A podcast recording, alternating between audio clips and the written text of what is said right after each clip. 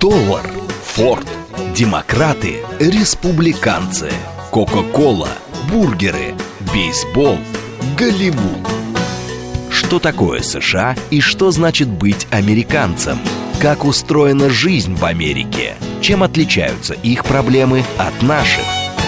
Об Америке без геополитики и военщины в программе Рафаэля Ардуханяна «Америка Лайт». Программа предназначена для лиц старше 16 лет. Добрый вечер, уважаемые радиослушатели. Радиостанция «Говорит Москва». Передача «Америка Лайт». Меня зовут Рафаэль Ардуханян, я автор ведущей этой передачи. Как я уже объявлял сегодня утром, анонсировал, сегодня мы с вами поговорим о знаменитой доктрине Монро.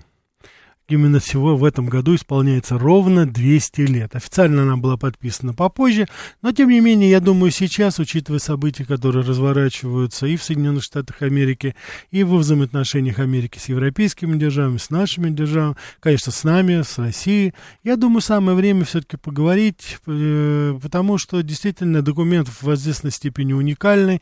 Вряд ли, я не особо, как говорится, знаток истории дипломатии, но, по-моему, прецедента такого вот не было этому.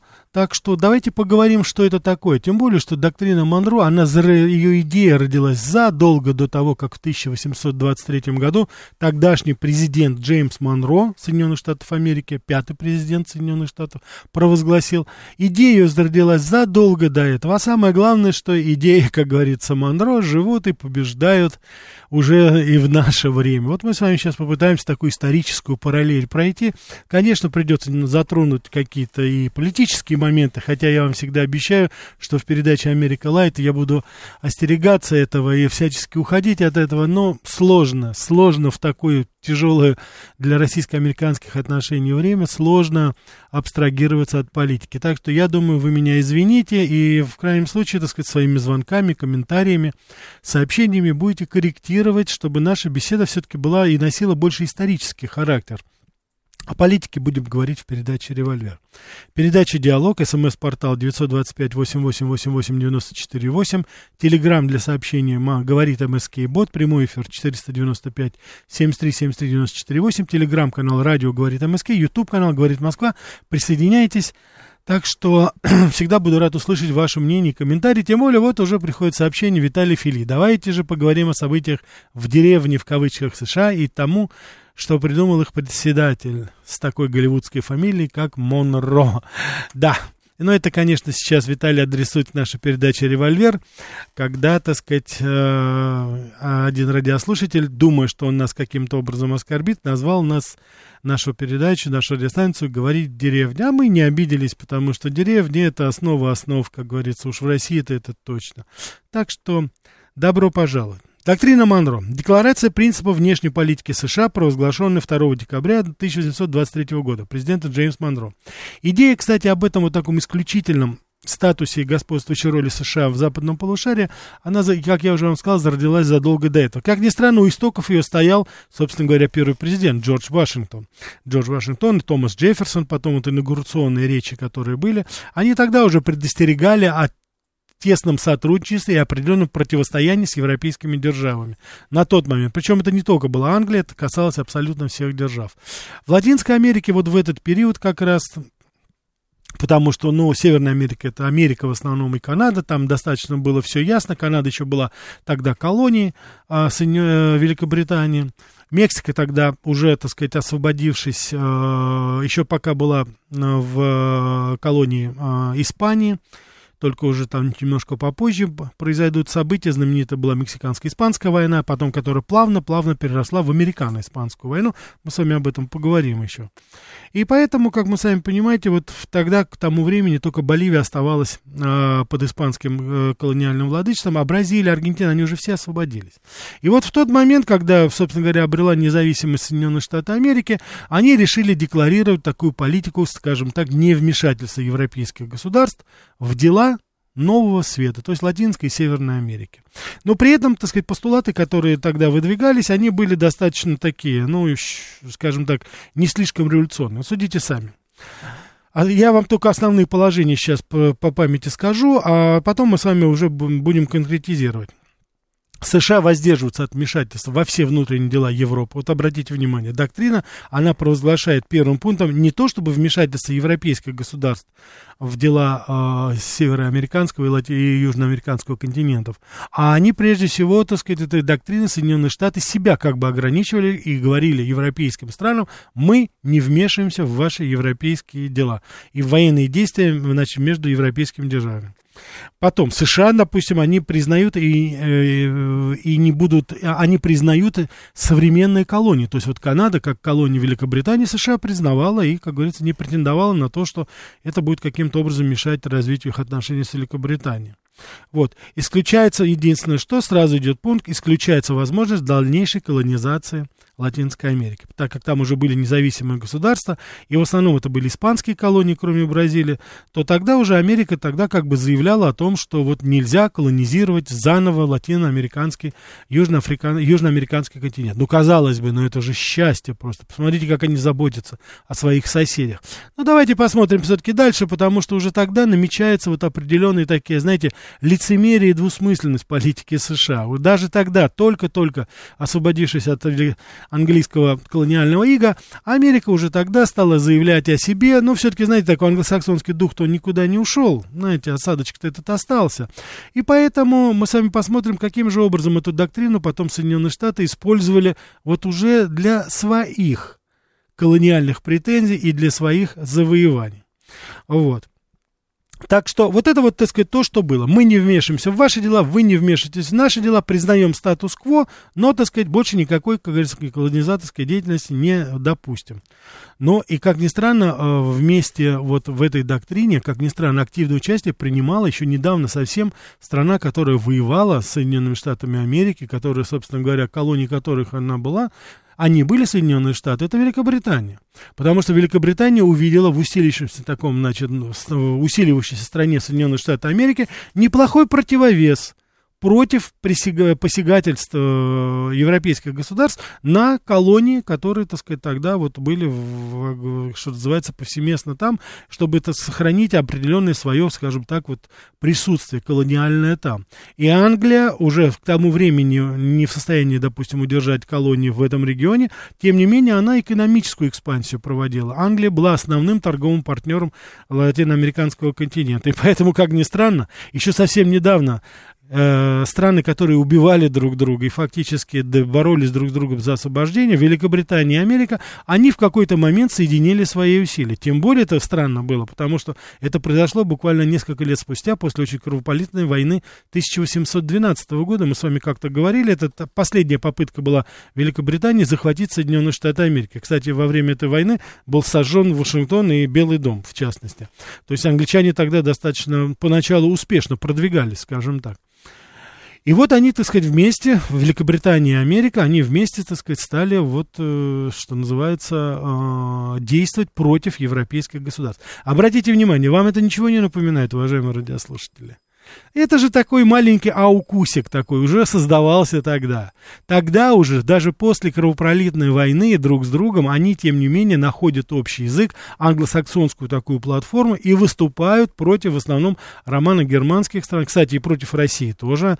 Они, так сказать, думали, что э, в, в этой связи они могут каким-то образом повлиять на те события, которые там происходят, но тем не менее уже тогда они вот этот альянс выстраивали. И вы знаете, что, конечно же, уже тогда, почему я говорю о лицемерии, почему я говорю о двусмысленности, вот и такой двойственности позиции, Америка ничего абсолютно не предприняла, когда э, в 1834 году Великобритания ну, естественно, из очень хороших и добрых побуждений оккупировала, как вы думаете, какие острова? Знаменитые Фольклендские острова после которых они с Аргентиной, как вы помните, в 1980 году, в 81 году была страшная, так сказать, война, которая унесла очень много жизней, вот, и Англия, так сказать, все-таки э, оставила, так сказать, свое колониальное владычество там, считая, что это их исконно английские земли. Ну, конечно, за 6 тысяч миль Конечно же, это исконно английские земли. Так вот, Америка тогда помогла, она не встала на сторону Аргентины. Так что вот здесь вот уже тогда доктрина Монро, это в очень большой степени, это начало вот этого англосаксонского альянса, с которым мы сейчас с вами имеем дело. И я думаю, что в очень большой степени вот эта организация АУКУС, которая сейчас создана, а, это Альянс Америки, Великобритании, Соединенных Штатов Америки, Великобритании, Австралии, Канады и Новой Зеландии, ну куда же без нее, то самое главное, мы с вами прекрасно понимаем, что вот это, собственно говоря, это в очень большой степени вот та самая основа, дипломатической деятельности англосаксонского мира. Это исходит из доктрины Монро. Потому что тогда, вот я еще раз хочу вам повторить, уже отбросив назад абсолютно все, эти люди уже прекрасно понимали, кто является их врагами против кого будет направлена их деятельность. И, конечно же, в очень большой степени это вот теория а, абсолютного так супрематизма, то есть, так сказать, своего величия, своего, своей исключительности. Тогда ведь появляется вот как раз это и бремя белого человека. То есть это не просто они как бы лучшие, не просто они, так сказать, исключительные среди, ну, допустим, туземцев, там, да, вот местных жителей, так называемых native, э, native people, которые жили в Латинской Америке, на Северной Америке, на островах, нет, даже между европейцами, казалось бы, внутри, так сказать, белой расы, вот тем не менее происходит вот такое, так сказать, разделение, и оно сейчас, как бы с вами видим, носит абсолютно конкретный характер. Мы с вами прекрасно понимаем, что Англия уже с большой натяжкой, Великобританию с большой натяжкой можно назвать европейской страной.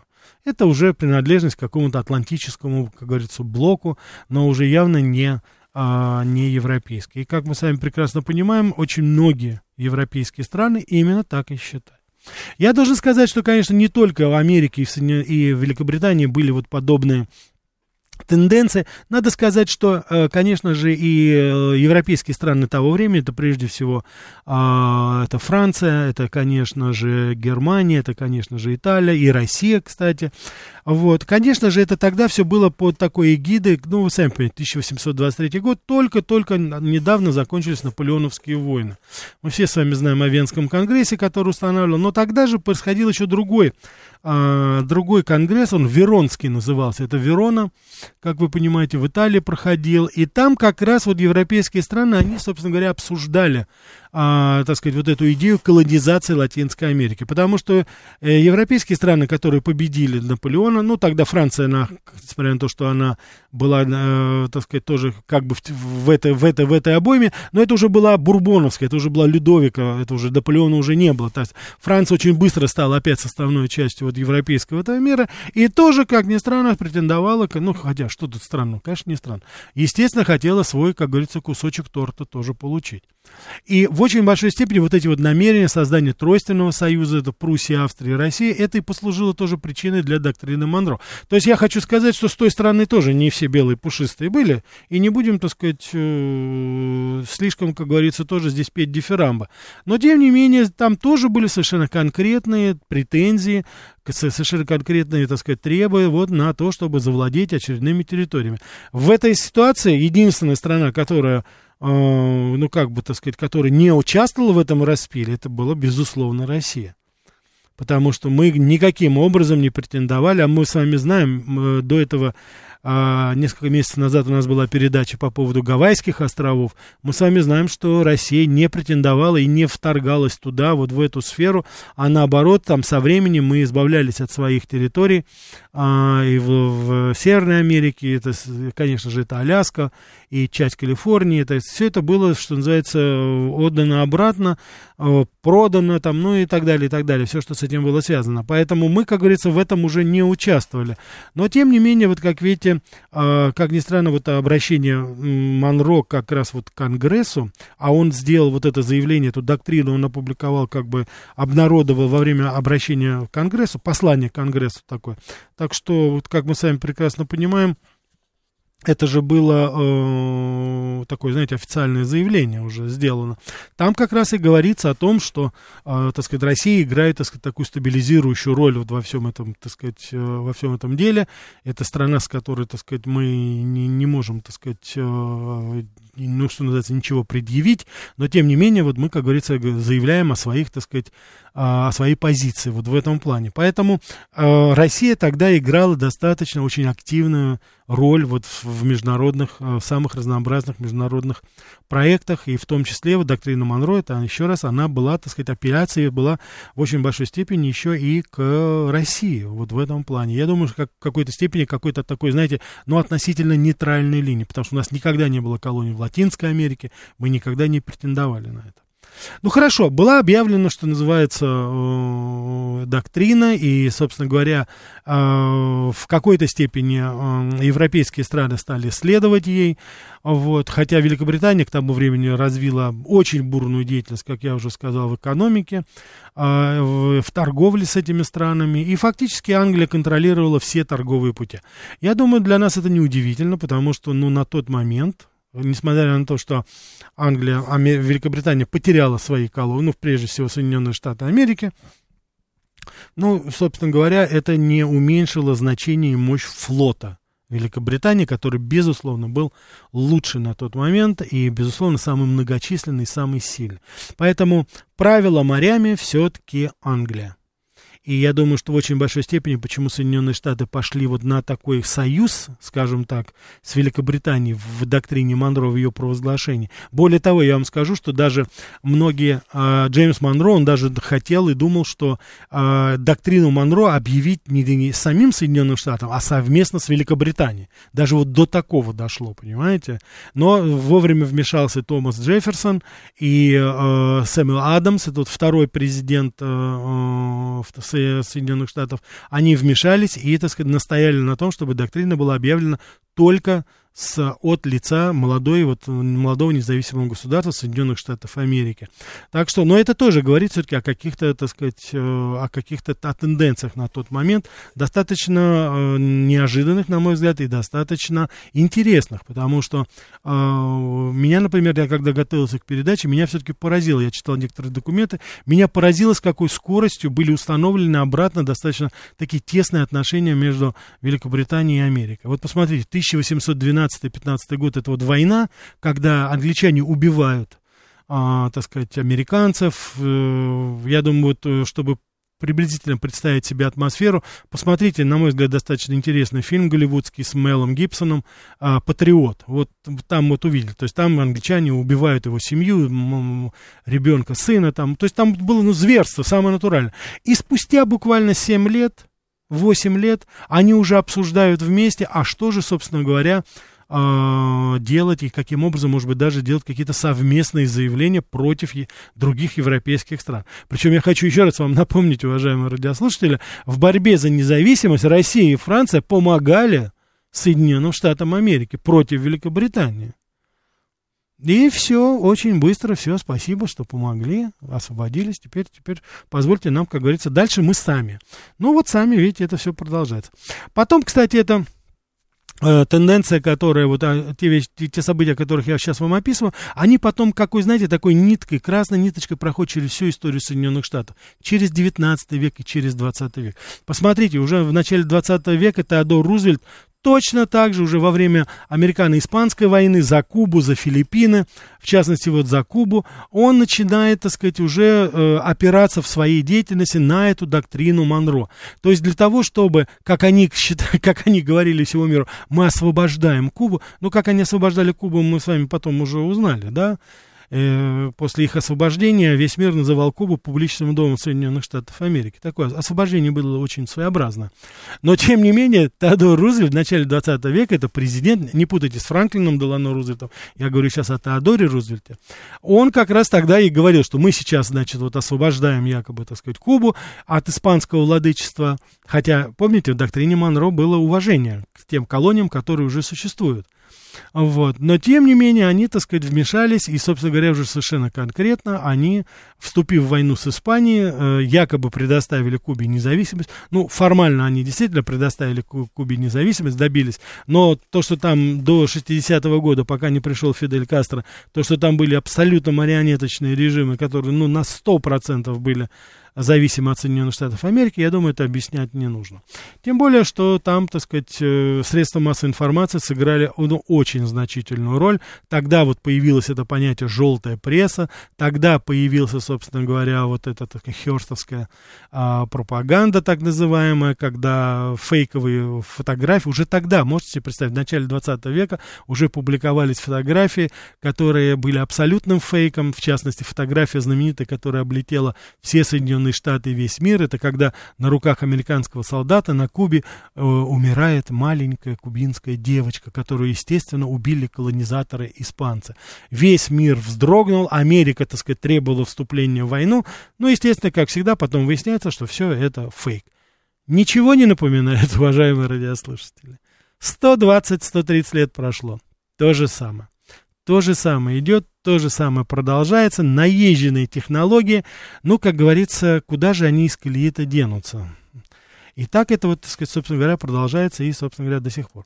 Еще любопытно то, что происходило это, конечно, то, что взаимоотношения с Мексикой, потому что э, мексиканцы, так сказать, обрадовавшись тому, что вот доктрина Монро объявлена, в начале 30-х, в конце 30-х, 40-х годов начав национально-освободительное движение, они, так сказать, э, добивались своей независимости, добились, наконец, независимости при помощи американцев, так сказать, так все они очень все дружно, очень лихо все это проходило, испанцы очень быстро ретировались, но вот один маленький нюанс. Дело в том, что как только, как только Мексика получила независимость в течение буквально нескольких дней в результате уже мексиканско-американской войны, к Соединенным Штатам отходят следующие территории. Загибаем пальцы. Калифорния, Аризона, Нью-Мексико, Техас, Оклахома, Юта и вплоть до Орегона. Территория, которая была больше половины Мексики на тот момент. Так что вот так вот у нас реализовывается доктрина Монро, и поэтому вот э, очень многие сейчас посылы в Мексике сейчас идет такое, знаете, движение, они его называют по-испански реконкиста, это перезавоевание, если с испанского переводить. Дело в том, что это не мексиканский термин, этот термин пришел из Испании, когда испанцы отвоевывали свои земли у, у, э, у мавров, и, то есть, ну, фактически Испанию. Те из вас, кто были в Толедо, в Сарагосе, вы видели прекрасно, что там очень сильное, мощное такое влияние Востока, мусульманская архитектура, ислама, э, там и старые мечети, которые еще остались, там красивейшие, потрясающие дворцы. Вот это все испанцы отвоевывали как бы потом. И это называлось реконкиста. То есть это э, термин, который обозначает возвращение тех земель, которые раньше принадлежали э, какой-то стране. Я, кстати, думаю, что мы... Нам тоже, кстати, можно этот термин употреблять-то. По-моему, очень даже неплохо можно. Вот, так вот, значит, и, и вот сейчас мексиканское население в очень большой степени, вот эти вот тенденции, они сейчас очень и очень явно выражаются. Мексик, в Мексике буквально бурлит вот эта идея. Я думаю, что в очень большой степени вот это противостояние на границе, которое сейчас происходит, оно с такой как бы оглядкой все-таки вот на то, что происходит, э, происходило вот тогда, потому что вот эта национальная историческая память в Мексике, она достаточно сильна, и несмотря на то, что Мексика в очень большой степени экономически, по крайней мере, зависит от Соединенных Штатов, тем не менее, вот эта тенденция возврата тех земель, она сейчас жива очень. Я не хочу сказать, что это реально, я ни в коей мере не хочу соотнести это с так называемой реаль-политик, который вот на данный момент, и я думаю, что, конечно же, Соединенные Штаты будут очень возражать против этого, но я сейчас говорю вам, посмотрите, каким образом переплетаются самые разнообразные события из 150-летней давности, и 100-летней давности, и вот совсем недавней, все это в какой-то степени является своеобразным итогом того, что происходило в далеком 1823 году, когда пятый президент Соединенных Штатов Америки Джеймс Монро во время обращения к Конгрессу, к Сенату, во время обращения к Федеральному собранию, он провозгласил вот эту знаменитую доктрину Монро. Сейчас я предлагаю вам послушать интереснейший выпуск новостей, чуть-чуть рекламы, а потом опять продолжим про доктрину Монро. Я буду принимать ваши звонки и читать ваши послания. Что такое США и что значит быть американцем? Как устроена жизнь в Америке? Чем отличаются их проблемы от наших?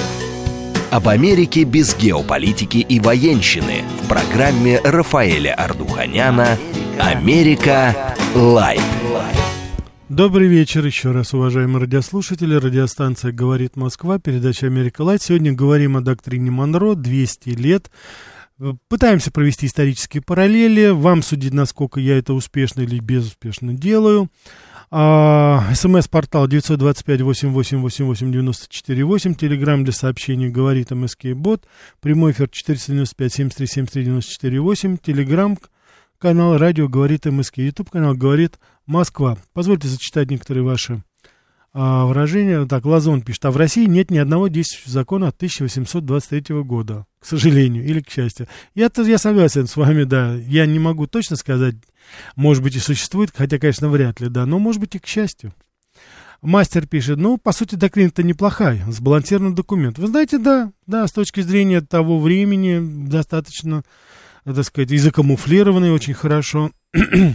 так, Роман пишет, добрый вечер, Рафаэль, а будет передача про роль США во Второй мировой войне? Было уже, Роман, были передачи и о Ленд-Лизе, и о союзниках, было, если надо будет какие-то аспекты новые, можем еще, в любом случае мы достаточно часто говорим на эту тему стратегический инвестор. Поражает уровень стратегического мышления только народившейся страны. Они с самого своего рождения ставили задачу господствовать в мире, и это пока удается. Я частично с вами соглашусь. Я не знаю, ставили они это, не ставили, но да, наверное, это, что называется, в, в крови у них уже. И неважно, там, колония, Америка, Англия, да. в целом, я думаю, что это было. Мастер, а что, Белый дом был деревянный? Нет, он не был деревянным, но мастер, на мой взгляд, а, и каменные, так сказать, дома тоже горят, потому что интерьер-то все-таки не, кам... не, деревянный, не каменный же был. Так что сгореть может и каменный дом, поверьте мне. Пример тому Бастилия во Франции. Разлетелась пух и прах. Так, то есть, если мы победим, Николай Массер, то есть, если мы победим в СВО, можем отменить доктрину Монро. Но сначала надо Америку отменить, а потом уже можно и доктрину Монро. Не думаю, что это нашим интересом. Так, давайте будем, да, слушаю вас. Добрый вечер. Э, да, добрый вечер. Э, тема очень непростая для прослушивания, особенно если люди не очень погружены в геополитику. У меня поэтому вот какой вопрос. Я как раз из тех, которые не очень шибко в нее погружена. Угу. Значит, мне вот такой вопрос. Получается, что любая доктрина, ну, в данном случае доктрина Монро, она навязывается, э, значит, тем, кому должна быть навязана, как минимум двумя путями. Первое, это, значит, военные, самый такой очевидный, и второе, это экономический. Да. Ну, вот, видимо, в то время, когда значит, эта доктрина только начала свое шествие по миру, э, все-таки преобладал военный э, механизм ее навязывания. Ну, я так подозреваю. Если угу. нет, вы меня поправите. Вот. А сейчас, э, не то, что сейчас, а где-то начиная вот уже с середины 20 века, мы, значит, переключились на в основном экономические, и из этих экономических финансовые механизмы. А вот если это так, если вот я правильно выстроила, да, эту логику, да. значит, э, если сейчас э, доллар перестанет быть резервной валютой, какие механизмы действия останутся? Вот, например, для колонизации Европы, что может использовать Америка в этой вот исторической ситуации? Спасибо. Я понял, да. Спасибо, хороший очень, да. Ссылка, значит, Существует несколько сфер, через которые Соединенные Штаты и, кстати, и их, как говорят, союзники контролируют, ну, собственно говоря, или, скажем так, пытаются контролировать весь мир. Я отмечаю, выделяю несколько из них. Это политическая составляющая, политическая привлекательность модели. Она сейчас под большим вопросом. Экономическая экономика, экономика оспорена Китаем мы знаем, военная, ну, после появления новых видов оружия у нас это тоже оспаривается. И остаются две категории, в которых пока англосаксы доминируют, с моей точки зрения. Это информационная и финансовая. Вот отвечая на ваш вопрос, я думаю, что контроль будет осуществляться исключительно вот через эти структуры пока. Хотя, конечно же, военную составляющую никто не отменял никто не отменял. Но я думаю, это вопрос времени, потому что та интенсивная программа военного реформа, которая идет и в Китае, и у нас в стране, я думаю, что мы в ближайшее время сможем уже противостоять и этому. Так, давайте еще возьмем. Да, слушаю. Добрый вечер, Ростислав. Ростислав, здравствуйте. Да, знаете, если уж совсем нельзя в Америка Light без военщины и геополитики, знаете, как по мне, так 70-летие NSA в прошлом году, в октябре, э, Америка Light зря не заметила. Там был такой эпизод, вот в перестройку, когда выяснилось, что тут на Новинском бульваре сержант Лоунтри из охраны ночью впускал не только эту Виолетту из ГлавУПДК, но ее каких-то знакомых. Получил Рейган на этот доклад и на это сказал. Я не знаю, где и что там эти знакомые могли засунуть. Вот заберите все барахло чувствительно из аппаратуры АНБ, что там на Новинском бульваре, и везите, вы съездить в США и посмотрим, что там внутри, на проверку. Они там в Форт Миде все это посмотрели, там что-то действительно было, думали, что больше. Вот. И это очень этот эпизод очень, кстати, интересный, показывает мудрость Рейгана. Я, кстати, сейчас вот Анне Лене в Берлине тоже сам посоветовал бы по линии немецкого посольства в Москве сделать. Ясно, Спасибо. да. да. Спасибо. Ну, уважаемые радиослушатели, э, так сказать, я убежден, что вы поняли, о чем идет речь, но тем не менее я попытаюсь немножечко уточнить. Значит, речь идет о том, о тех прослушивающих устройствах, которые э, были вкраплены в здание нового американского посольства в свое время. Это было в конце 80-х годов, и схему этих устройств было по указанию Горбачева и Бакатин, они были сданы фактически американцам. Это такой акт, ну, я считаю, предательства. Почему? Потому что, ну, как вы сами понимаете, не мы одни прослушиваем посольство у нас здесь, как говорится, на, на своей территории. Я думаю, ни у кого никаких иллюзий нет по поводу э, статуса наших посольств в Вашингтоне, в Лондоне или где бы то ни было. Точно так же жучки, тараканы, так сказать, там ползают, э, устанавливаются, все это есть. Но я не слышал, чтобы какой-нибудь премьер-министр или президент страны сдал это все своим врагам потенциальным на тот момент. Ну, в рамках перестройки, в рамках гласности. Это у нас такое было руководство. Так что а отмечать, так сказать, день рождения этих, так сказать, всех этих вот таких событий, не очень для нас приятных, мы не будем. Так, эм, ну да, вот Виталий, резной герб с прослушкой. Да, Виталий сейчас говорит, это герб, который был установлен а, на фасаде американского посольства. Это было какое-то уникальное прослушивающее устройство. И мы, так сказать, вот я еще раз хочу повторить, вот, чтобы вы себе представляли, кто правил нашей страной в начале 90-х, конце 80-х. И мы просто это все подарили американцам. Сняли, убрали добровольно. Жест добрый. Мы не такие. Наверняка вот когда эти, так сказать, предатели передавали вот эти все прослушивающие устройства, причем это уникальное было прослушивающее устройство, американцы в жизни бы, как говорится, не догадались. Они просто, ну, и простите за такое слово, обалдели, когда им сказали, где, где установлен вот этот, так сказать, усилитель, который прослушал фактически все американское посольство. Так, ну, естественно, тут уже, как говорится, благодатная тема, конечно же, конечно же, я уж не знаю, работал ли Горбачев и остальные на, так сказать, иностранной разведке, но то, что они им неимоверные услуги оказывали, вольно или невольно, это, это уж точно, конечно. Так что, вот. Так что вот так. Давайте вернемся все-таки к нашей доктрине Монро. Я буду по мере сейчас и брать ваши звонки, уважаемые радиослушатели, звоните, и ваши сообщения я тоже буду читать, так сказать. Только я вас прошу, пожалуйста, не раскручивайте сейчас эту тему с Горбачевым, с национал-предателями нашими, которые чуть не угробили нашу страну в конце 80-х, начале 90-х годов. Давайте возьмем сейчас еще один звонок, и потом, извините, потом я продолжу. Да, слушаю вас.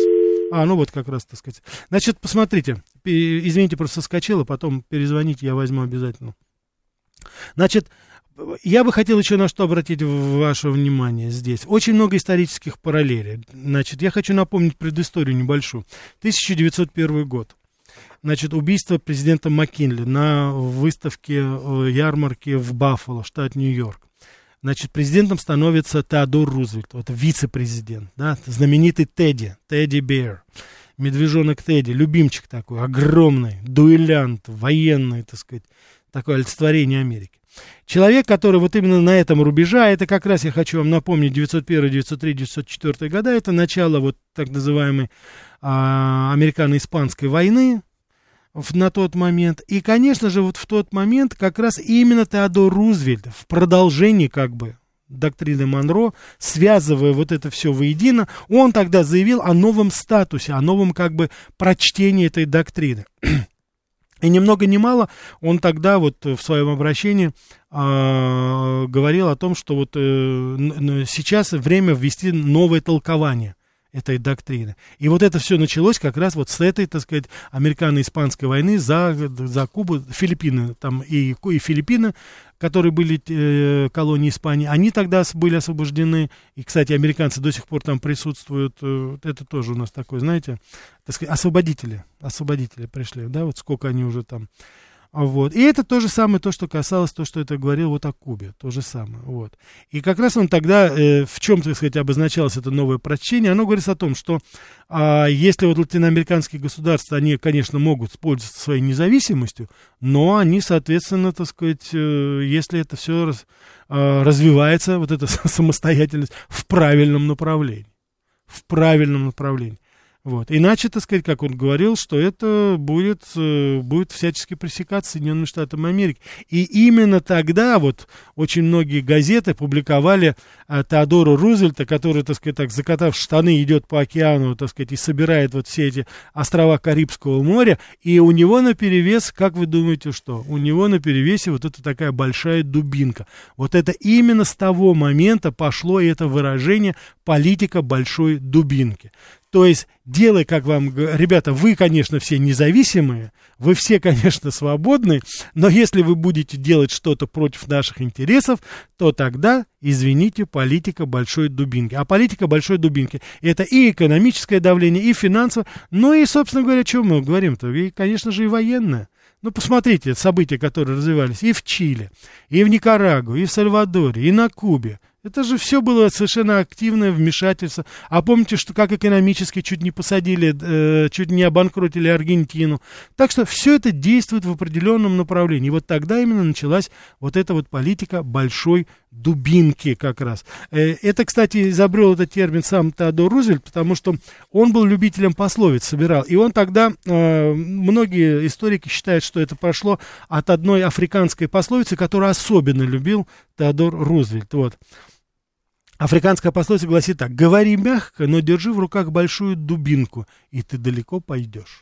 Вот вам вот эта вот политика, то, что мы говорим, политика большой дубинки, вот она откуда, собственно говоря, и пошла, благодаря хорошему парню Тедди Рузвельту. Так, полной линии, будем отвечать. Слушаю вас. Рафаэль, доброго здоровья, Андрей беспокоит. Андрей, здравствуйте. Скажите, можно сделать передачу про американские кладбища, в частности, Арlingtonское национальное кладбище? Вот, ну, все, записываю, кладбище Америки, все, спасибо. Спасибо. Хорошо, кладбище. Так, так, давайте еще возьмем и потом продолжим. Да, слушаю вас. Да, здравствуйте. Здравствуйте. Вообще, человек, который вам написал, что у нас ни одного закона там с 813-го ну, у нас из 17-го тоже там не сохранился, наверное, закон. Вообще, мне вот интересно, я законами занимался, а вот кодекс о браке и семье у нас э, начали составлять на концу войны. Угу. Он введен там в 45-м был году, да. ну, уже там совсем безобразие было. Ну, а вступил в силу где-то при Хрущеве, ну, он и сейчас в полной мере не действует. Ну, а, а кодекс Наполеона, там, римское право, конечно, это, ну, настолько глупо, блядь, все это исполнять, что я даже не представляю вообще придерживаться всех этих вещей. Ведь мы э, знаем, что э, Наполеон был великим человеком, не только потому, что он там э добрым словом и пистолетом там все это не только дубинкой, но и пистолетом можно внушать. Mm-hmm. Либо там э, у нас есть пулемет, а у вас его нет. Это самый главный аргумент в споре. Mm-hmm. Но хотелось бы сказать, э, что все-таки американцы вот требуют э, от других, что не исполняют сами. Вот удивительно, когда вы сейчас рассказываете о прослушавшихся э, вещей, а ведь, допустим, они внутри у себя имеют право слушать, вот ЦРУ там, все эти генералы ЦРУ, там, по-моему, ни одного лейтенанта нет, как они вот могут э, субординироваться, не имея никаких воинских званий, чинов, там, чинопочитаний, и не имея права работать внутри себя, и не имея права вот э, иметь ни одной радиостанции у правительства, у президента. Мне, я плачу, когда смотрю, что президент должен там в Твиттере где-то что-то писать своим поломанным пальцем. Все смеются над этим. Угу. Почему другие страны, э, так сказать, не допускают ни одной свободной радиостанции на своей территории, ни одной газеты, а на территории, ну, имеется в виду от правительства, а на территории Соединенных Штатов до сих пор вот нет ни одной радиостанции, ни одного печатного. Я понял. Э, да, Э, которой Конгресс влияет, либо президент. Спасибо. Хорошо, да. Но дело в том, что у нас Америка же свободная страна, поэтому попробуйте там открыть радиостанцию, которая бы финансировалась, допустим, Государственной Думой нашей. На секунду, вот представьте себе. Или, допустим, с собранием народных представителей Китайской Народной Республики. А у нас «Голос Америки» работает до недавнего времени вообще в Москве сидел. Официальная радиостанция СМИ, которая финансируется напрямую правительством Соединенных Штатов Америки и защищает и выражает интересы правительства Соединенных Штатов Америки. Более того, там сидят русские люди, граждане России, которые влияют, так сказать, и работают на то, чтобы в каким-то образом в ущерб интересам нашей страны защищать интересы Соединенных Штатов Америки. И все нормально, все хорошо. Вы понимаете, в чем дело? Мы, вот сколько мы допускаем, ну вот насколько мы допускаем, настолько нам на голову и садятся. Вот и все. Вот ответ весь. Я эти вопросы, кстати, бы не американцам. То, что они это делают, это понятно. Ну, а что им лишний, так сказать, канал влияния. А вот так вот, так сказать, это мы такие. Мы же не такие, понимаете? Да, слушаю вас. А, добрый вечер, Рафаэль Никитич. Это Виктор 26 дары за эфир Виктор, Подмосковье. Здрасте, да, Виктор? А, значит, э, такое дело. Доктрина, она, конечно, хорошая, но как бы, э, чтобы они взяли то, что не вмешиваются в другие дела. Но я подойду к этому вопросу с другой стороны. А почему вот у нас, ну как это сказать-то, отымают, крадут, вот Шаварнадзе там какую-то часть воды вы, это самое, выделил, и там американцы быстро, как говорится, это все это подставили печати и захватили. Это да. одна сторона вопроса.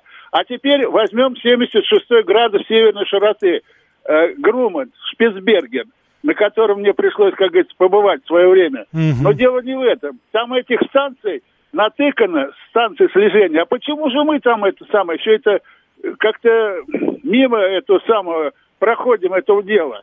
Ведь наши, как говорится, э, ну, мы открыли и не можем, как говорится, продлить это этот остров, Я эти понял. земли там и прочее, прочее. Я Хотя понял. в этих землях есть кое-что. Вы меня очень поняли. Спасибо. Да, спасибо, да.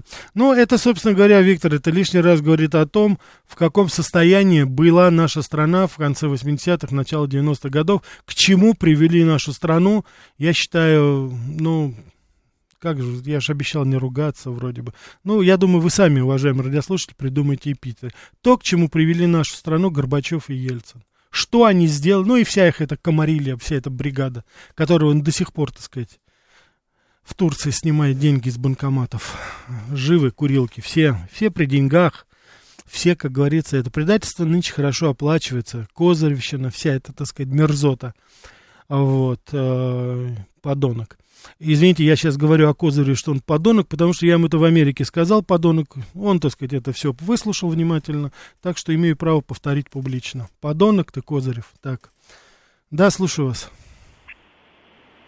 Да, добрый вечер.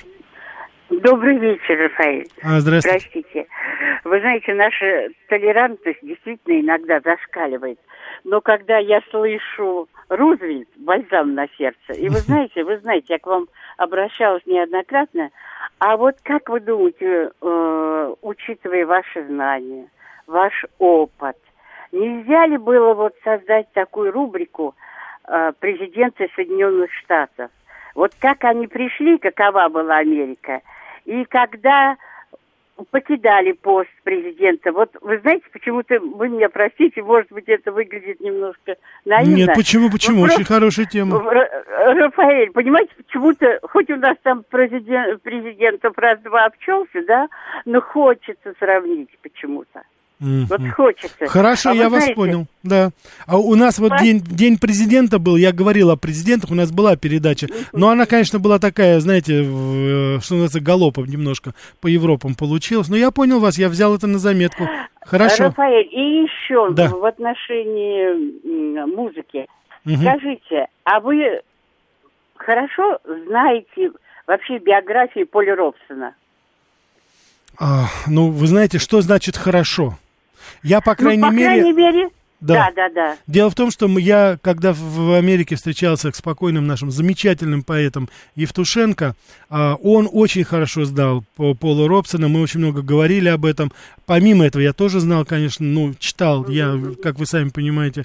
Так что я не знаю, насколько вот хорошо я знаю, допустим, Полу Робсону. Вот, ну, знаю все-таки.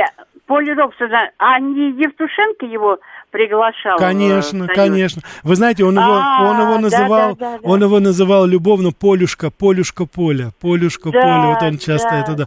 да. Да, хорошо, все, спасибо. Ну это просто так, это по пути. Я Если понял. будет у вас такое Хорошо, желание. хорошо, Вас... хорошо, хорошо, обязательно, да. Давайте мы еще возьмем сейчас, да. Да, слушаю вас. Здравствуйте, меня зовут Анна. Анна, добрый Это... вечер, рад вас слышать. Добрый вечер, и я очень рада. Я даже иногда вас вижу по телевизору. Неужели?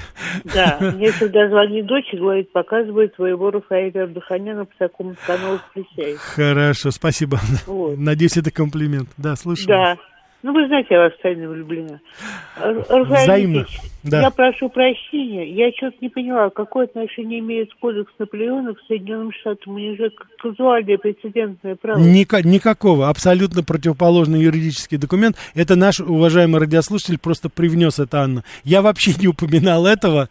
Это, так сказать, совершенно... А, ну, то есть я не прослушала, я просто услышала то, что я и должна была Да, услышать, да, да, да. Да, да, да, это, это просто наш э, радиослушатель, он привел в качестве примера, и, так сказать, судя по всему, как он представился, он э, занимался правом, только я так понимаю, что он юрист был, и он говорил, так, сказать, ну так, скажем так, критически выражал свое мнение в отношении вот этих, этого документа. И не А только. почему кодекс Наполеона, а не германское гражданское уложение? А вот это вот вопрос, вот э, радиослушатель, который звонил нам, вот это вам вопрос от нашего постоянной радиослушательницы Анны.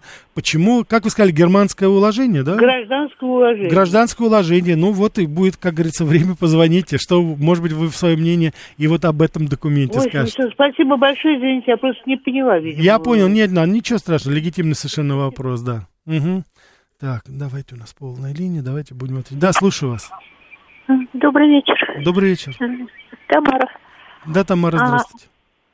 пожалуйста, если можно, может сделать э, о национальных парках США. О национальных парках. Хорошая очень тема. Хорошо, я беру на заметку. Уважаемые Спасибо. радиослушатели, национальные парки США, если есть, как говорится, интерес о национальных парках, записываю, так сказать, обязательно сделаю. Так, давайте еще возьмем. Да, слушаю вас. Рафаэль, спасибо вам за интерактив. Вот вы знаете, конечно, там Мгм. вызывать уважение, так сказать, может быть, мы не разделяем, так сказать, эту доктрину и прочее, так сказать, ну, как бы есть доктрина, в отличие, как бы у нас не идеологии, так сказать, и доктрины, и цели, в общем-то, конечно, хотелось бы, чтобы, собственно говоря, у нас все вернулось вспять, и, и идеологии появилась, собственно Мгм. говоря, и, и цели были определены, иначе Мгм. мы будем болтаться, как, как говно в проруби, извиняюсь. Мгм.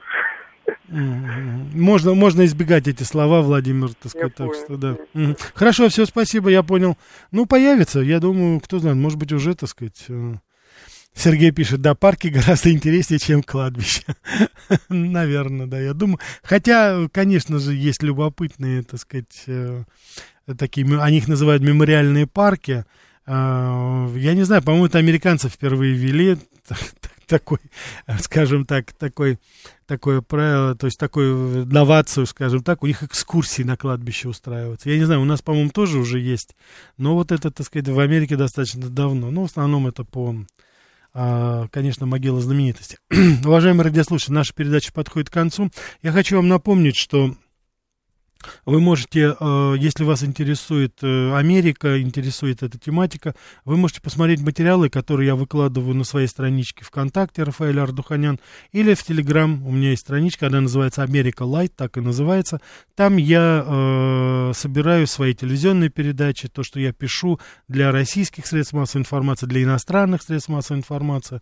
Вот, так что вы можете э, посмотреть это, если вам это интересно, буду рад услышать ваше мнение и вот об этой деятельности моей как журналиста. Э, а помимо того, помимо, конечно, вот основной моей деятельности, это здесь на нашей радиостанции. Завтра у нас в 14.00, не забудьте, будет э, передача «Америка Лайт». И я приглашаю всех любителей а, тяжелого рока, потому что завтра 50 лет исполняется первому альбому группы «Металлика». Так что приходите, расскажу очень много интересных фактов об этой группе, с моей точки зрения неизвестных пока, большинству, по крайней мере, конечно, с фанатами сложно соревноваться, но в любом случае завтра вас ожидает, с моей точки зрения, будет очень интересный рассказ и, конечно же, море хорошей, добротной музыки, особенно для любителей рок-н-ролла и тяжелого рока. Я надеюсь, что завтра мы с вами, как всегда, по субботам зажжем в нашей музыкальной передаче «Америка Лайт». Всего вам самого доброго, извините, сбрасываю ваши звонки. Хороших выходных вам всем.